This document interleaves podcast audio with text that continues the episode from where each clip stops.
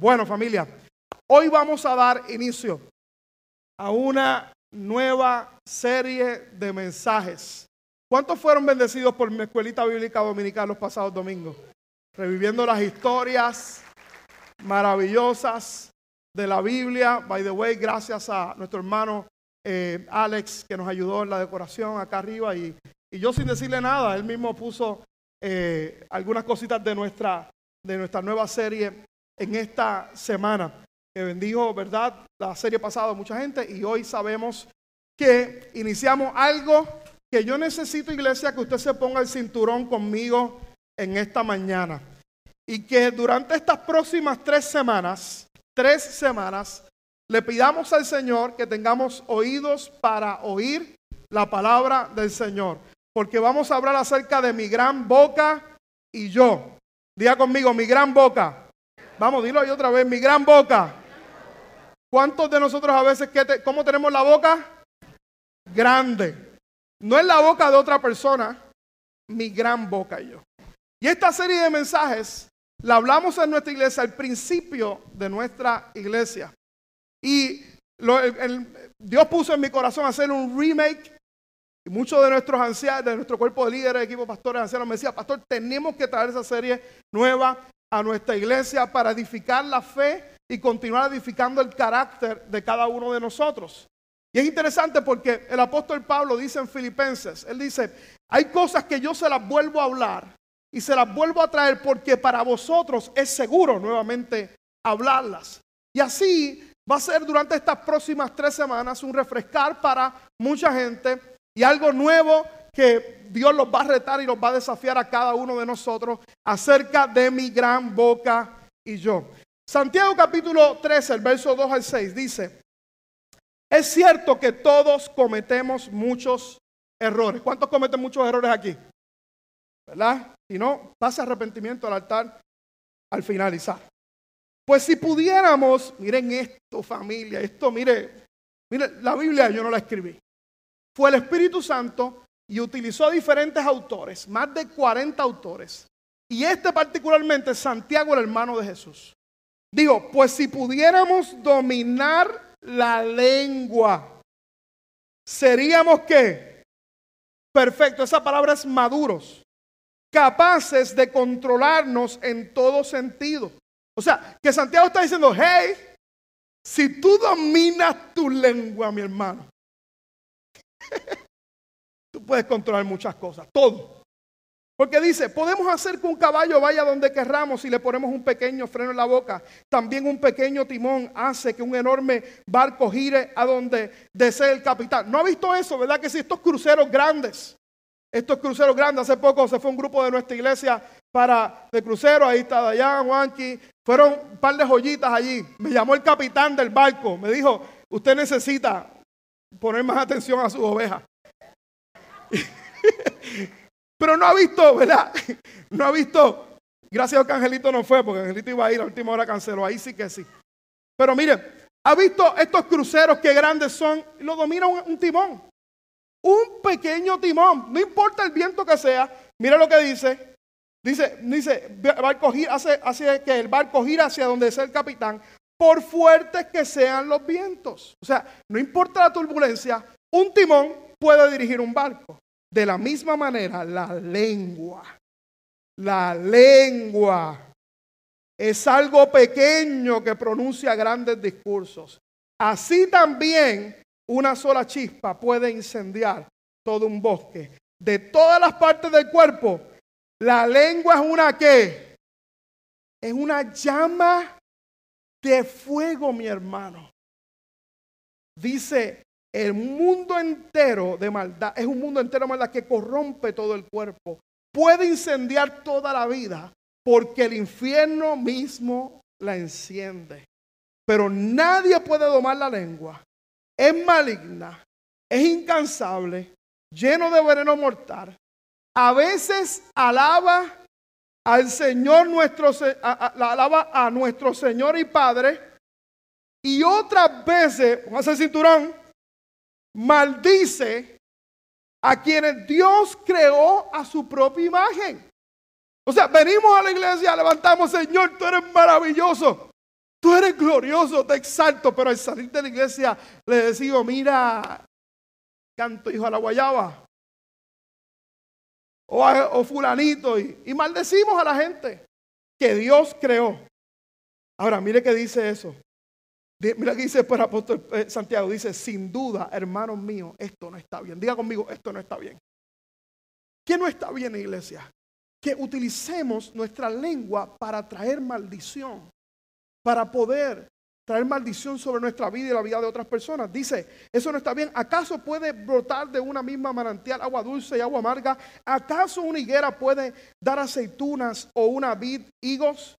No, como tampoco puede una sacar agua dulce de un manantial salado. ¡Wow! ¿Qué clase de palabra y confrontación para nosotros dos mil años después? Lo que sale de nuestra boca, iglesia, es sumamente importante. Lo que sale de nuestros labios. Usted sabe cuál es uno de los problemas más grandes que tenemos. Es que pensamos que las palabras se las lleva el viento. ¿Ha escuchado esa aseveración algún momento en su vida? Pensamos que las palabras se las lleva el viento. Y no hay mentira más grande que pensar en esa afirmación. ¿Por qué razón? Porque una vez salimos, salen palabras de nuestros labios, no hay manera de que usted y yo la podamos recoger para atrás. Hizo el daño que tenía que hacer. Es como una caña de pescar, no es como una caña de pescar. Usted sabe que una caña de pescar uno la tira y la vuelve a enrollar y la trae para atrás. Así no es nuestras palabras, ni nuestra lengua. Las palabras que salen de nuestra boca traen un efecto poderoso, no tan solo sobre nuestra vida, sino también por, acerca de nuestro futuro y la vida de otras personas. Este pequeño miembro de nuestra boca, la lengua, la podemos usar para edificar o destruir, bendecir o maldecir, levantar o hacer caer este pequeño miembro puede ser nuestra más grande bendición. La podemos usar para exaltar a Dios. La podemos usar para alabar al Señor. Podemos hablar bendición sobre nuestro futuro, sobre nuestros hijos, sobre nuestra familia, pero también puede ser de grande destrucción. El apóstol Santiago lo dijo. Y dijo también que el que sabe controlarlo es un hombre maduro espiritualmente. Dice la palabra perfecto, pero es maduro la traducción del original. Que, by the way, esa es la aspiración que usted y yo tenemos que tener en Cristo Jesús. Que seamos hombres y mujeres maduros espiritualmente. Que no seamos sacudidos por cualquier cosa en la vida. Que podamos permanecer firmes en Dios. Y la lengua juega un papel bien importante. ¿Sabes cuántos problemas nos hubiéramos evitado en nuestra vida si hubiéramos aprendido a controlar lo que decimos. ¿Cuántos dan testimonio de eso? ¿Cuántos maridos hay aquí que dan testimonio de eso? Dijiste algo, papá, y después que lo dijiste, ¡ay! No hay break alguno. Y una de las cosas que vamos a aprender en esta serie de mensajes, escucha bien, usted va a escuchar una y otra vez esta siguiente afirmación. Si no edifica, no lo digas. Si no edifica, no lo digas. Y es la importancia de hablar bendición. Durante estas próximas semanas vamos a hablar acerca de la queja, vamos a hablar acerca del chisme y vamos a hablar acerca de la crítica. Y en estas pasadas tres semanas vamos a salir de este lugar en el nombre de Jesús, usando nuestra boca para bendecir y para traer un futuro lleno de fe y de esperanza en nuestra vida. ¿Cuántos dicen amén? Dale un fuerte aplauso al Señor. Hoy vamos a hablar algo en los próximos minutos. Es un tema que yo sé que nadie necesita aquí. Y lo voy a predicar simplemente por si conoces a alguien que lo necesita. Voy a hablar acerca de las quejas. Les cuento una experiencia. Recién mudado a Tampa, Florida. Yo recuerdo, ¿verdad? El eh, que conoce mi testimonio sabe que fuimos pastores asociados en Puerto Rico durante muchos años, eh, sirviendo bajo el liderazgo de los pastores Robert y Marta. Y como yo mencioné en otros momentos, ella está aquí de testigo, fue una salida difícil para nosotros. Eh, después de tantos años juntos, servir juntos y, hacer muchas cosas para Dios. Y, el amor sobre todas las cosas, ¿verdad? Que nos tenemos fue difícil para nosotros. Así que vinimos con esa mezcla de emociones aquí a Florida. Y una de nuestras primeras reuniones que tuve aquí en Florida fue con una familia que amamos muchísimo, pero que llevaban unos años aquí en los Estados Unidos, ya, ¿verdad?, de, haberse mudado. Y recuerdo que estando en una reunión, lo primero que dijo la fémina, la mamá de la, de la casa, dijo, yo no sé para qué ustedes se mudaron para acá, para la Florida, si aquí está todo bien caro. Aquí todo está caro, no hay hoyo en las carreteras como en Puerto Rico, pero todo es caro, los seguros es caro, las viviendas son caras, todo es, todo es, bien caro y la verdad que no vale la pena. Y el hombre de la casa lo interrumpió y le dijo, ve, ya, quejándose otra vez. Y eso que ella no tiene que trabajar las 12 horas que yo tengo que trabajar todos los días con el jefe que me sale con crianza. Y eh, cuando me di cuenta, ella se estaba quejando y él se estaba quejando. Pero la hija mayor dijo, ah, y las escuelas, y lo que hay un montón de gringuitos ahí en la escuela allí que no es como estábamos en Puerto Rico, estábamos bien y la y, el, el, niño pequeño dijo, ¿sabes qué? Tiene toda razón. Y la comida, la comida es malísima. Yo recién llegado aquí, vi la cultura de la queja en su esplendor. Y lo interesante es que era lo menos que yo necesitaba escuchar en ese momento, porque estaba recién mudado y como usted vio en el drama, una de las cosas que hace la queja es que no tan solo nos contamina a nosotros, sino contamina también a todos los que están alrededor. Era lo menos que necesitaba escuchar y recuerdo haberle dicho, hey, ya paren de quejarse, yo acabo de llegar aquí, déjame echar raíces, intentarlo. Usted no sabe cuán destructiva es la queja en nuestra vida. Y como veremos, nos reímos, ¿verdad?, para bajar las tensiones en el día de hoy. Pero yo quiero que sepas, iglesia, en esta mañana, que lo que vamos a hablar en el día de hoy es un tema que tenemos que tomar bien en serio en nuestra vida. Bien en serio. Porque como veremos en el día de hoy, el quejarnos constantemente ofende el corazón de Dios y es un insulto a Dios en muchas ocasiones. Por eso es una de las cosas que usted y yo tenemos que entender y yo quiero animarles en el día de hoy, que el, el quejarnos continuamente y este asunto de la queja, tenemos que inclusive tratarlo como pecado. Porque si no lo tratamos como pecado, entonces no nos arrepentimos de esos hábitos en nuestra vida que son tan destructivos para cada uno de nosotros. Tenemos que arrepentirnos. Muchos de nosotros tenemos que arrepentirnos de, de, vivir la vida constantemente quejándonos y hasta que no lo tratemos como pecado, no lo podremos cambiar. Y yo quiero que sepas, iglesia, en esta hora, escuche bien, yo no hablo en el día de hoy desde la plataforma de la perfección porque yo mismo he tenido que lidiar con la queja. Yo he luchado contra eso en ciertos momentos y Dios ha tenido que tratar conmigo en muchas ocasiones. Pero lo interesante es que usted y yo no tenemos que hacer mucho en nuestra vida para quejarnos. Nos sale natural. Nos sale natural. El esfuerzo que tenemos que tomar es para vivir una vida de contentamiento y agradecimiento, pero la queja nos sale natural. Y Dios tiene que tratar con nosotros en esa área, por eso lo digo, ¿verdad? Yo nos reímos para bajar las tensiones, pero es un tema muy serio que todos nosotros tenemos que tratar. Filipenses capítulo 12, el verso 14. El apóstol Pablo dice, hagan todo sin quejarse y sin discutir. Hagan todo. Ahí no dice algunas cosas. Ahí no dice ocasionalmente, dice el apóstol Pablo, que todo lo que vayamos a hacer lo hagamos sin queja, sin quejarnos. Pero si somos honestos, nos quejamos constantemente. Que si la economía, que si el cónyuge, que si el calor, que si el frío, que no tenemos suficiente ropa, que si los hijos.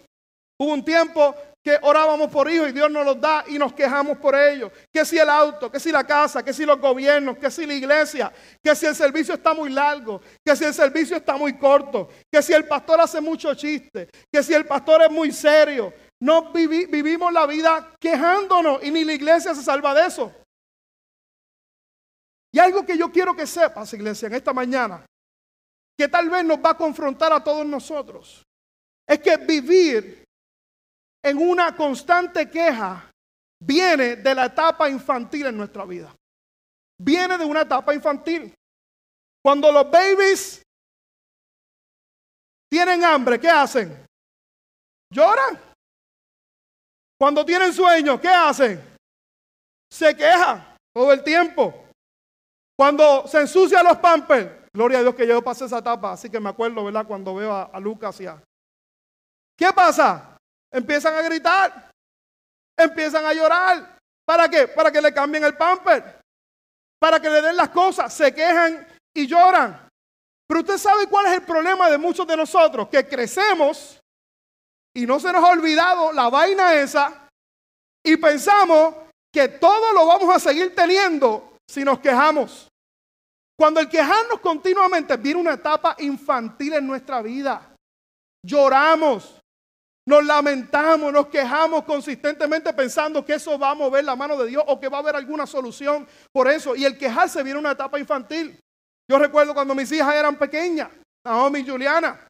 Naomi y Juliana tenían sed, me decían, papá, tráeme agua. Y yo iba allá y le llevaba el agua. Pero todavía me hacen la cosa esa. Me dice, papi, tráeme agua. Y que yo le digo, tú estás grande, levántate y sírvete el agua. ¿Por qué razón? Porque el quejarnos viene de una etapa infantil en nuestra vida. Por eso es que el apóstol Santiago dice, iglesia, tenemos que madurar, ser perfectos, que podamos ser maduros espiritualmente, controlar nuestra lengua, lo que decimos. El quejarnos viene de una etapa infantil. Entonces, el problema es que, pensamos también que nuestra relación con Dios funciona de esa manera. Pensamos que Él responderá ante nuestra queja y, es, y así no es. Una de las historias más fascinantes es la del pueblo de Israel. La de Israel, cuando estuvo en cautiverio 430 años en Egipto. 430 años. Y usted conoce la historia de Israel. Israel estuvo 430 años en cautiverio y clamaron a Dios. ¿Y Dios le envió a quién? A Moisés. Lo libertó de Egipto después de 430 años. Y luego de 430 años el pueblo de Israel clama a Dios. Los libera de Egipto con mano poderosa. Los saca de Egipto con señales, con milagros. Cuando tenían hambre le hizo llover maná del cielo. Cuando tenía sed le hizo brotar agua de la peña, satisfizo todas sus necesidades, fueron suplidas en el desierto. Sin embargo, en el desierto comenzaron a quejarse. Comenzaron a quejarse, aún, deseando en su corazón estar en cautiverio en Egipto. Esa fue la historia del pueblo de Israel. Dios los sacó de Egipto con manos fuertes, con señales, con columna de nube y fuego para protegerlos del calor, del frío, con oro y con plata. Dice la Biblia que la ropa crecía con el pueblo de Israel. Dividió el mar, milagros y señales que ninguno de nosotros hemos visto en nuestra vida. Y luego volvieron a la, la etapa infantil, floreció y comenzaron a quejar. Ay, Dios mío, si yo estuviera en Egipto Cuánto deseo las noches que estábamos en Egipto, allí comiendo olla, allí con carne, comenzaron a quejarse. Lo interesante es que cuando usted mira la historia de Israel en Egipto, Egipto representa para nosotros como cristianos muchas cosas. Representa la vida sin Cristo. Cuando tú y yo estábamos dominados por el pecado. Cuando estábamos en cautiverio. La etapa de Egipto significa cuando usted y yo no vivíamos bajo el gobierno de nuestro Señor Jesús. Pero usted sabe lo que es el Evangelio. El Evangelio significa buenas noticias. Cristo llega a nuestra vida, cambia todas las cosas, cambia nuestro lamento en baile, escribe nuestro nombre en el libro de la vida, nos lava con su preciosa sangre, nos da un futuro, nos nos da esperanza. Ya no estamos en cautiverio, ya no estamos dominados bajo el pecado. Sin embargo, ya no estamos en Egipto, pero estamos en el desierto. ¿Qué significa el desierto en nuestra vida? El desierto significa cuando estamos en el lugar que no es nuestro destino final. Que todavía hay promesas de Dios que todavía no se han cumplido sobre nuestra vida. Que todavía no hemos visto todo lo que Dios tiene para nosotros. estamos en un desierto. No estamos cautivos por el pecado, pero estamos en el desierto. Todavía hay cosas que tienen que cumplirse que no han sido realizadas en nuestra vida. ¿Cuál es el peligro de esos momentos que estamos esperando algo de parte de Dios y del cielo? Comenzar a quejarnos como el pueblo de Israel. Comenzar a lamentarnos. Comenzar a añorar nuestra vida pasada. Como hizo Israel en el desierto, se comenzaron a quejar. Y comenzaron a lamentarse. Y así habemos muchos de nosotros, inclusive como cristianos, iglesia. Hay ocasiones en nuestra vida, ¿verdad? Que sabemos que somos salvos. Sabemos que hemos sido redimidos por la sangre de Cristo. Pero todavía nos domina el pensamiento de comenzar a quejarnos por cosas que a lo mejor todavía no están como tú las quisieras ver. Así estuvo Egipto. Eso es el desierto. Y el peligro de esa etapa es que demos rienda a nuestra rienda suelta a nuestra queja como lo hizo Israel. Éxodo capítulo 16, verso 2 al 4 dice, Allí en el desierto toda la comunidad murmuró contra Moisés y Aarón, como quisiéramos que el Señor nos hubiese quitado la vida en Egipto, le decía a los israelitas. Allá nos sentábamos en torno a las ollas de carne y comíamos pan hasta saciarnos. Ustedes han traído, traído nuestra comunidad a este desierto para matarnos a todos de hambre. Y se comenzaron a quejar. Ay, Dios mío, esto está malo. Ya no me baja el maná por aquí.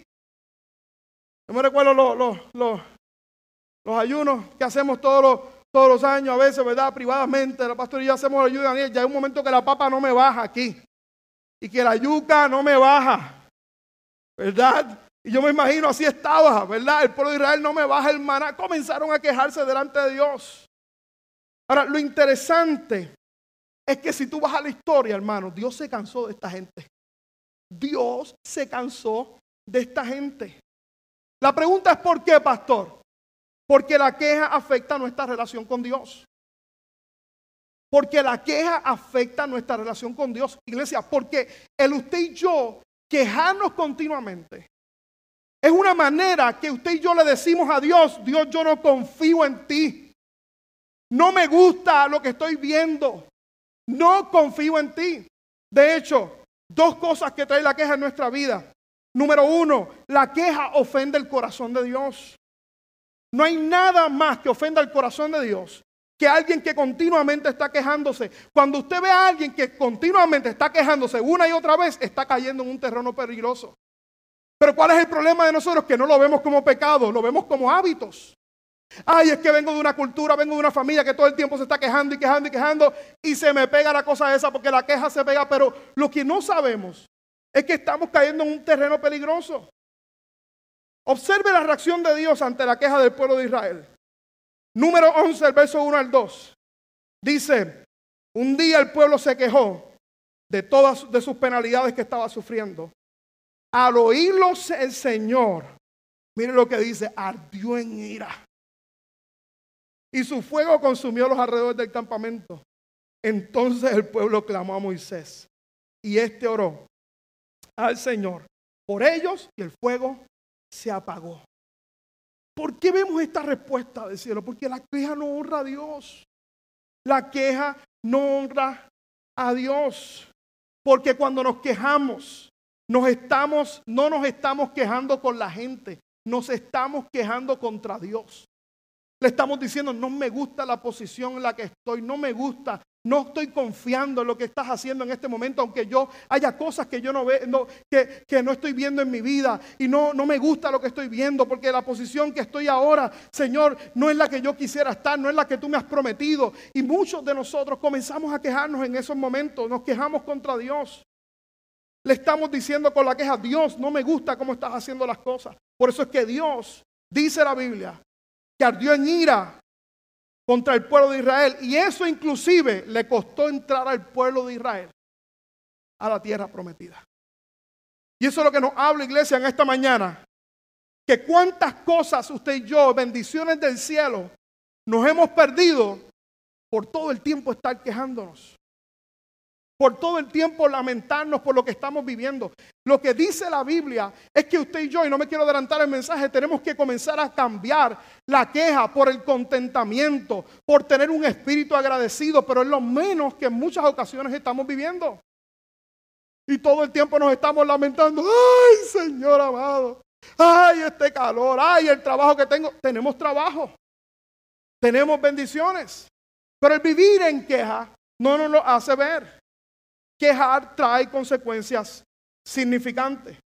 Números, y esta es la base del mensaje para hablar lo que quiero hablar de tu corazón en esta hora. Números 14, versos 27 y 28 y 30 dice, ¿hasta cuándo ha de murmurar contra mí esta perversa comunidad?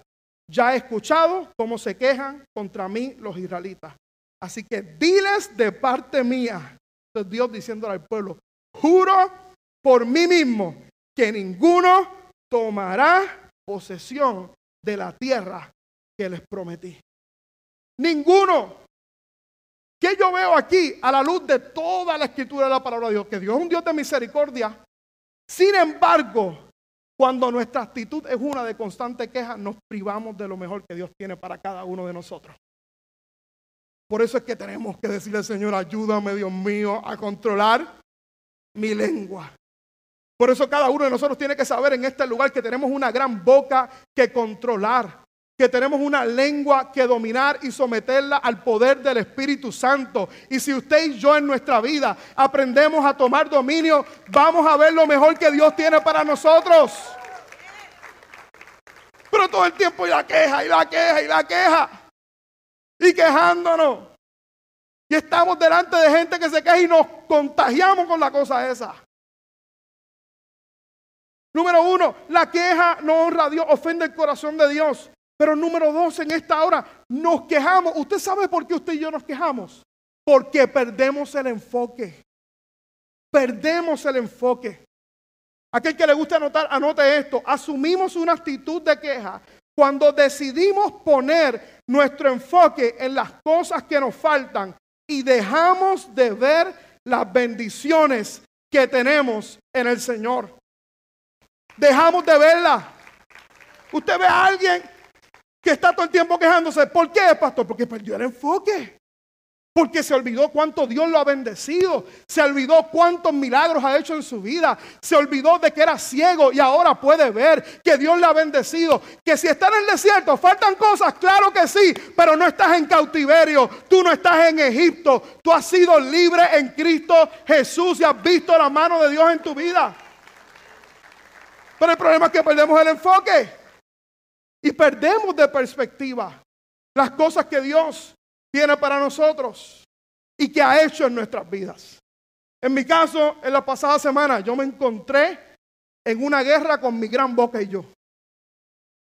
Estábamos aquí en la iglesia, estábamos en la iglesia, estábamos haciendo actividades, las pasadas meses han sido duros para, mira, pastora, con toda la permisología del templo, y, y, trabajamos duro y no avanzábamos. Y me encontré un momento dado, yo no sé si la pastora se recuerda esa conversación.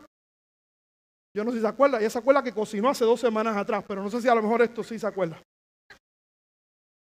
Recuerdo que, recuerdo el arroz con pollo, estaba bien bueno. Mi gran boca y yo. Mami, pero eso es vacilando, tranquilo, eso para que cocinen más. Estábamos en el carro, y yo empecé a decir, yo empecé a decir, empecé pastor, oye, oye, todo está demasiado atrasado. Nos esforzamos y nada sale. Trabajamos y el permiso y las cosas y nada parece avanzar. Y sabes qué, eso me comenzó a dominar a mí privadamente. Comenzó a dominar mi corazón y sin darme cuenta, porque es que la queja no sale natural. No tenemos que esforzarnos para que nos salga, nos sale natural. El esfuerzo va a ser dominar nuestra carne. El esfuerzo va a ser dominar nuestra lengua. Y yo recuerdo que de manera privada el Señor me acordó cuando comenzamos Bahía Vida. Me acordó cuando estábamos en el Orange Room. Cuando estábamos en un pequeño salón naranja, que estaba mi esposa, estaban mis hijas y una familia. Y yo recuerdo, recuerdo la sensación, en ese momento el Espíritu Santo comenzó a traer a mi memoria. Recuerdo cada vez que yo salía de mi casa, siempre el pensamiento era, ¿vendrá gente a la iglesia hoy? ¿Vendrá? Usted sabe lo que yo hacía, los que eran parte de esa etapa. Yo me paraba en la puerta y yo empezaba a mirar para el estacionamiento. Allí yo vi a Ricky y Lucy llegar. Allí yo vi a Ricardo y a Nicole llegar, nuestro, uno de nuestros pianistas. Allí vi a algunos de los muchachos llegar, allí en ese lugar. Pero había momentos, había momentos que yo me paraba y comenzaba a ver y, y a veces con la sensación, ¿llegará la gente hoy? Y el Espíritu Santo me confrontó. ¿Te acuerdas cuando vivías esos momentos? ¿Te acuerdas que fueron simplemente hace seis años atrás y todo lo que yo he hecho contigo, que hay días que no cabe ni la gente en la iglesia? ¿Te acuerdas de esos momentos?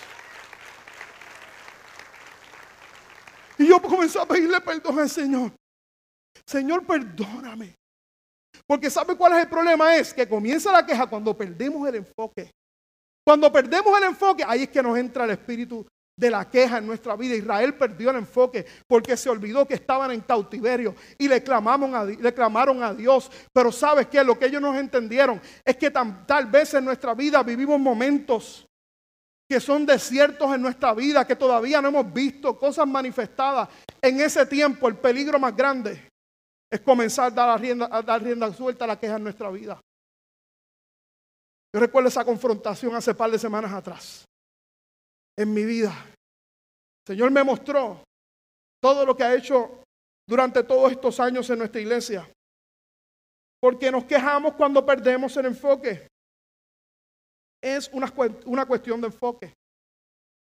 Hace varios años atrás, en un viaje misionero, usted no sabe cuánta bendición ha sido para mí los viajes misioneros. Porque cada vez que estoy allí, es un recordatorio de la fidelidad de Dios, cuán bendecidos somos. Y me recuerda la misión que tenemos por delante. De saber que no tenemos solamente un trabajo que hacer aquí en esta ciudad, sino que tenemos que continuar llevando la palabra del Señor, pero también el sustento a diferentes lugares que el Señor nos permita la oportunidad de, de entrar. En uno de esos viajes, recuerdo, estaba con mi cuñado Raúl. Hay un joven allí que era el que, el que llevaba, le decimos las bestias, porque lleva lo que son como unos pequeños asnos, unas mulas, llevando la compra. Su nombre es Betillo. Algunos de aquí a lo mejor se van a acordar. Y yo recuerdo hace varios años atrás, este joven, Betillo, venía donde mí. Eh, digo joven, pero es mayor que yo. Lo que pasa es que mide como 4 o 3. Pero siempre nos trataba con mucho amor, con mucho respeto. Y yo recuerdo que en una, Betillo se me acerca y me dice, pastor, por favor, Vente a mi casa, yo quiero que tú veas mi casa, yo quiero que tú veas cómo Dios me ha bendecido, pastor. Que tú puedas ver lo que Dios ha hecho en mi vida, en la vida de mi familia. Y, yo le soy honesto, teníamos tanto trabajo que hacer que en el momento yo no pude responder a su petición, pero Betillo fue insistente. Y me lo recordaba una y otra vez. Pastor, vente a mi casa para que puedas ver lo que Dios ha hecho en mi vida, para que puedas ver cómo Él me ha liberado y cómo ha bendecido mi casa y me ha dado una casa, pastor. Hasta que llegó un momento que le dije, Betillo, ok, vamos para allá. Y fui para allá, fui con mi cuñado Raúl, habíamos dos o tres por allí. Y cuando nosotros llegamos a casa de Betillo, yo recuerdo haber entrado por la casa y donde entramos fue por el área de la cocina y ver esa cocina de barro, los pies de barro y fango ese lugar. Lo primero que fue fue verlo, pero no me impresionó tanto eso, me impresionó que en medio de esa casa Betillo levantó sus manos y dijo, gracias Señor, porque me diste mi casa. Gracias Señor, porque tú me has bendecido, has bendecido mi casa, has bendecido mi familia y hoy tengo un hogar. Allí levantó sus manos y comenzó a exaltar al Señor en una cocina de barro. Y en un momento dado me dice, pastor, vente para que vea donde nosotros dormimos. Cuando llegamos allí, habían seis hamacas, mi hermano. Seis hamacas por todo el único cuarto que había en ese lugar. Y él comenzó, pastor, mira mi casa, mira mi sala, mira cómo Dios me ha bendecido. Aquí duermo yo, aquí duerme mi esposa. Aquí duermen mis hijos. Aquí duermen mis cuatro hijos. Y, cuando me dijo, allí, allí duerme mi suegra, pastor, yo dije, ay Dios mío, Señor, bendice a Betillo, Padre. Bendice a Betillo, Señor. Dame la actitud de Betillo, Padre. Tú sabes que la suegra duerme en la casa, en el cuarto, mi hermano. Dios santo de la gloria. Uh. De ahí en adelante, Betillo se convirtió en un referente espiritual para mí, mi hermano. Porque con la suegra durmiendo con él, levantó sus manos y dijo, gracias Señor, porque tú me has bendecido. Gracias porque tengo mi casa, porque tengo mi familia, porque nos quejamos cuando perdemos el enfoque. Pero cuando usted y yo, escuche bien lo que voy a decir en esta mañana, porque es poderoso. Cuando tú te enfocas en lo que te falta, ahí viene la queja. Pero cuando tú te enfocas en tus bendiciones, en lo que Dios ha hecho en tu vida, ¿sabes lo que surge en tu corazón? Gratitud.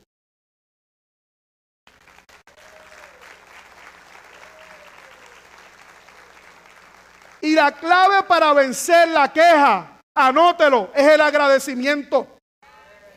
Es lo que Dios ha hecho en tu vida. Que estabas en Egipto, pero hoy, en el día de hoy, ya tú no eres esclavo. Faltan cosas, pero tú no estás en cautiverio. Dios tiene un propósito para tu vida. El que comenzó la buena obra la va a perfeccionar. La cura para un corazón y para una lengua que se queja es el agradecimiento. Cuando te enfocas en tus bendiciones, surge gratitud en tu corazón. Debemos tener un espíritu agradecido porque sabes qué iglesia, la queja existe cuando no hay gratitud. Hay un pastor aquí en la ciudad que admiro mucho, David Rivera, es un hombre de Dios, pastor que lleva muchos años en la ciudad de Tampa. Eres cliente de nosotros en el bakery. Y siempre que saludo al pastor David Rivera, siempre me, le pregunto, pastor, ¿cómo usted está? Y siempre me da la misma respuesta. Si me quejo, sería un ingrato. Siempre. Lo interesante es que hoy el pastor David Rivera está enfrentando una enfermedad muy dura. Y yo no he tenido la oportunidad de hablar con él. Pero un amigo lo llamó y le preguntó, pastor, ¿cómo usted está? Y el pastor David Rivera dijo, si me quejo, sería un ingrato. Porque donde hay un espíritu agradecido, no hay lugar para la queja en nuestra vida. Cuando tú comienzas a hacer un inventario en tu vida de lo que Dios ha hecho contigo, surge gratitud en tu corazón. Yo recuerdo hace muchos años atrás, yo no sé si la pastora Marta se acuerda de eso, pero recuerdo a mi pastor. Y esta experiencia la digo porque él la dijo una vez en el altar, donde estaba por, por el templo, por allá, por la facilidad de la iglesia, y comenzó a quejarse. Dijo, Señor, no avanzo con la construcción del templo. No avanzo con lo que está pasando. Y él testifica que dice que escuchó la voz de Dios que le dijo, ¿qué tú tenías cuando tú llegaste aquí a este lugar? ¿Qué tenías? Iglesia, ¿Qué tenías tú en tu vida? A lo mejor hay muchos de aquí que estaban a punto de divorciarse. A lo mejor hay muchos de aquí que a lo mejor estaban en cautiverio, enfrentando montones de situaciones y has visto las manos de Dios y Dios te ha librado. Yo quiero decirte en esta mañana que tú salgas de este lugar con un espíritu agradecido, haciendo un inventario de lo que Dios ha hecho en tu vida, Tal vez hay cosas que te faltan en tu vida, pero si tú miras a tu alrededor, Dios te ha bendecido, Dios te ha bendecido, tienes aire en tus pulmones, tienes aliento de vida. Mientras hay aliento de vida, hay propósito. Cada vez que quiere venir en mi vida una queja, yo me acuerdo, Señor, todo lo que tú has hecho en conmigo en mi vida. Se supone que estuviera muerto, pero hoy estoy vivo. Me has dado una esposa, no podía tener hijos y tengo dos hijas. La grande, la cara de su padre para vergüenza de los médicos. La gente decía que no iba a poder hacer deportes y aunque estoy gordito le meto al baloncesto, métase conmigo para que vea que le doy un par de palos ahí en el nombre de Jesús. Hay cosas en la vida que me pueden faltar, pero ¿sabes qué? Yo vuelvo al inicio. De hecho, usted sabe, usted quiere en su vida recordarse lo que Dios ha hecho en su vida, tenga dos listados de oración. Una para peticiones y tenga otra de gratitud. Anote lo que Dios ha hecho en su vida. Escriba, haga memoria de lo que Dios ha hecho en su vida. Porque te, sorprendía, te sorprenderías de ver cuánto Dios ha hecho en tu vida. Yo era, ayúdame en el piano, por favor, porque si no, no termino. El apóstol Pablo, el texto que le voy a leer, lo escribió desde la cárcel. Mire, mi hermano, y si alguien tenía razones para quejarse, era el apóstol Pablo. El apóstol Pablo podía decir, yo lo dejé todo por Cristo, así me pagan. En esta cárcel fría, sucia, maloliente. Y en esa cárcel fría, sucia y maloliente, mira lo que dice el apóstol Pablo. Filipenses capítulo 12, el verso 14 y 15. Dice, háganlo todo como. Vamos, dígalo conmigo. Levanta su manita ahí conmigo en el día de hoy. Diga conmigo, voy a hacer todo sin quejas. Vamos, dígalo una vez más ahí fuerte. Dígalo conmigo. Voy a hacer todo sin quejas. Dice el apóstol sin quejas, sin contienda. ¿Para qué? Para que seáis intachables y puros, hijos de Dios, sin culpa, en medio de una generación torcida y depravada. Mire, yo no sé si tú entiendes lo que dice este texto bíblico. Pero el apóstol Pablo está diciendo, hay una generación torcida y, depravada y lo que te va a separar a ti de esa generación es que tú no caigas en la trampa esa. Es que tengas un espíritu agradecido. Es que tú confíes en Dios. Es que le creas a Dios. Y miren lo que sigue diciendo. Eviten toda conversación obscena. Por el contrario, que sus palabras contribuyan a la necesaria edificación. Si no edifica, no lo digas. Si no edifica, es tan sencillo, no lo digas. Si alguien se para al lado tuyo a decirte algo, una crítica, un mochinche o una queja, si no edifica, no lo digas, mi hermano.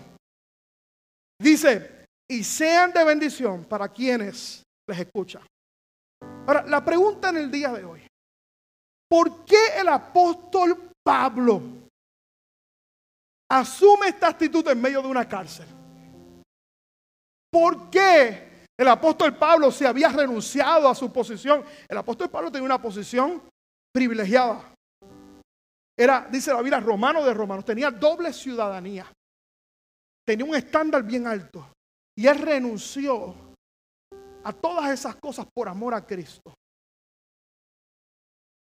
Y aquí está escribiendo esta carta desde una cárcel fría, sucia, maloliente. ¿Por qué el apóstol Pablo asume esta actitud en medio de la cárcel? Lo voy a compartir. Porque el centro de la vida de Pablo era Cristo Jesús. Era Cristo Jesús. ¿Usted sabe por qué en muchas ocasiones nos quejamos? Porque nuestro centro no es Cristo. en nuestro centro somos nosotros mismos. Y todo se trata de ti. Todo se trata de tu carro, de tu trabajo, de tu futuro. Y Cristo no es el centro de tu vida. Por tal razón, si no ves las cosas que quieres ver, comienzas a quejarte. Pero mi hermano, cuando Cristo Jesús es tu centro, tú sabes que ya tú eres libre en Cristo Jesús y que Él te ha librado del pecado y de la muerte y que tal vez estás en una posición en tu vida donde todavía hay cosas que no te gustan, pero tú sabes que como Cristo es tu centro, como Cristo Jesús es tu centro, Él mismo dijo en su palabra que todas las cosas ayudan a bien para aquellos que aman al Señor.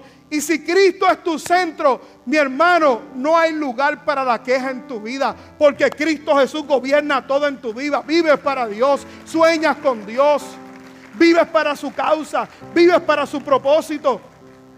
Usted sabe quiénes son los hombres y las mujeres más plenos, aquellos que sienten la responsabilidad de un llamado en su hogar, de un llamado en su casa.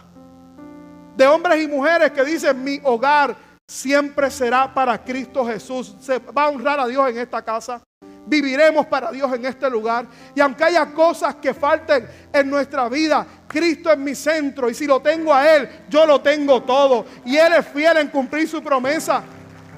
Por eso es que el apóstol Pablo podía estar tranquilo. Porque él sabía que Cristo Jesús era su centro, que no somos nosotros.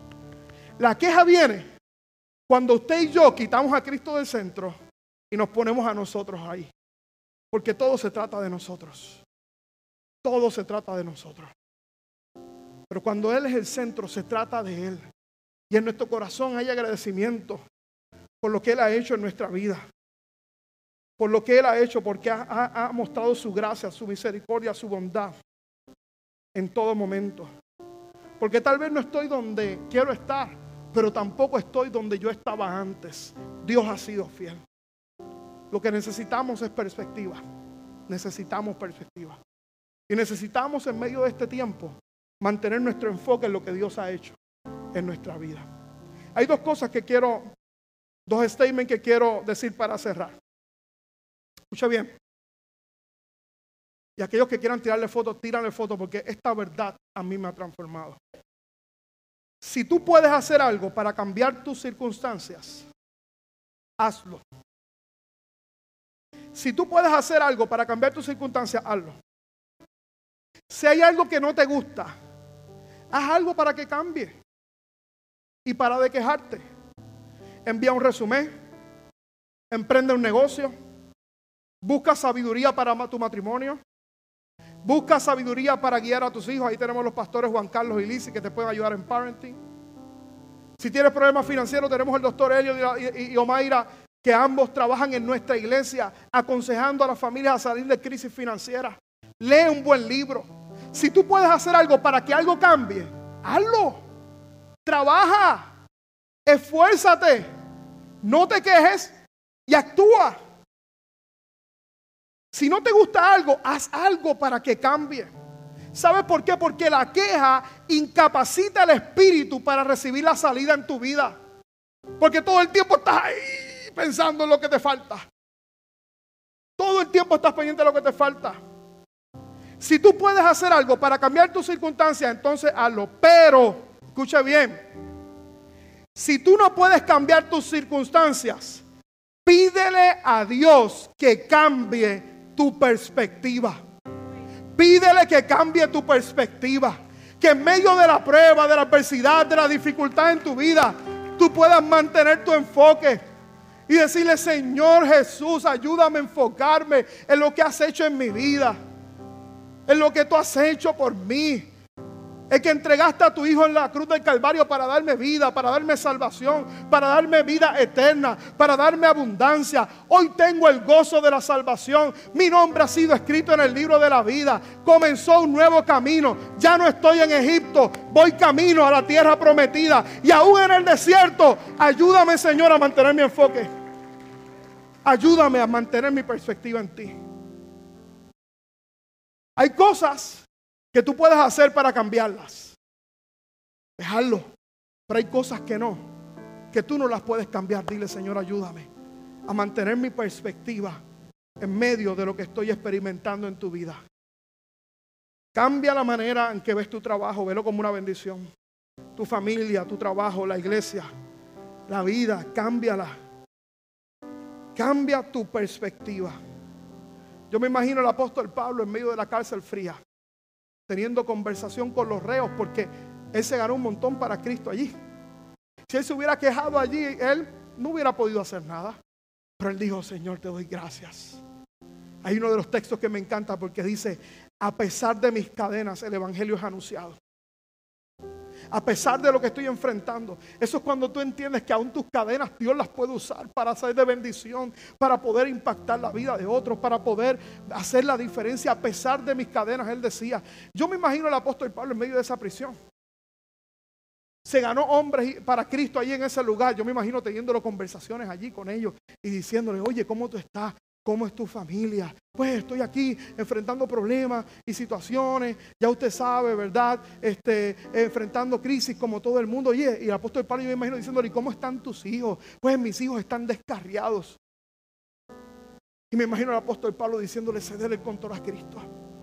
Él puede transformarte, Él puede cambiarte. Él puede hacer la diferencia. Él puede hacer algo en tu vida. Cristo Jesús, ese que crucificaron hace unos cuantos días atrás, hace unos cuantos meses atrás, cambió mi vida. Yo era un pecador, yo perseguía a la iglesia, yo atentaba contra mucha gente, pero Él me cambió a mí y lo puede hacer contigo también. Me imagino que esas conversaciones estaban ahí. ¿Y sabes por qué estaban esas conversaciones ahí? Porque Pablo no se dio a la tentación de comenzar a quejarse en la prisión mantuvo el enfoque.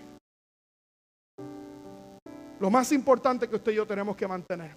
Hay una joven que se llama Bethany Hamilton. Yo no sé cuántos vieron la película Soul Surfer aquí. Esta joven que está ahí. No tiene brazo. Un brazo. Pero esta joven me llama la atención.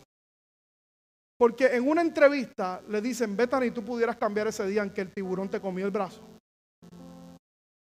ella dice, yo no lo cambiaría. Porque esto me ha permitido hablarle a un público mucho mayor del que yo hubiera podido hablarle en mi vida por causa de lo que yo enfrenté. Imagínense que Bethany se hubieran comenzado a quejar. No hubiera visto todo lo que Dios tenía para ella. Yo he venido a hablar a la gente en esta mañana que quieren ver lo mejor que Dios tiene para ellos. ¿Cuántos están aquí en esta mañana que dicen, yo quiero ver lo mejor que Dios tiene para mi vida? Yo quiero ver lo mejor de Dios para mi vida, para mi familia. Israel se quejó en el desierto. Escucha bien, cierro con esto. Si estás en un desierto es porque Dios te sacó del cautiverio. Confía en que Él cumplirá la promesa y te llevará a la tierra prometida. Esperamos que esta palabra haya sido de bendición para tu vida. Te invitamos a que te mantengas conectado con nuestra iglesia y ministerio a través de las redes sociales. Puedes buscarnos bajo Iglesia Bahía Vida y nuestra página de internet bahiavida.church, donde podrás encontrar mayor información y podrás acceder a contenido y encontrar los enlaces para continuar ayudándonos a llevar la palabra de Dios a través de tu generosidad. Finalmente, Gracias por tus oraciones y te invitamos a que te mantengas conectado a la palabra de Dios a través de nuestra iglesia Bahía Vida. Bendiciones.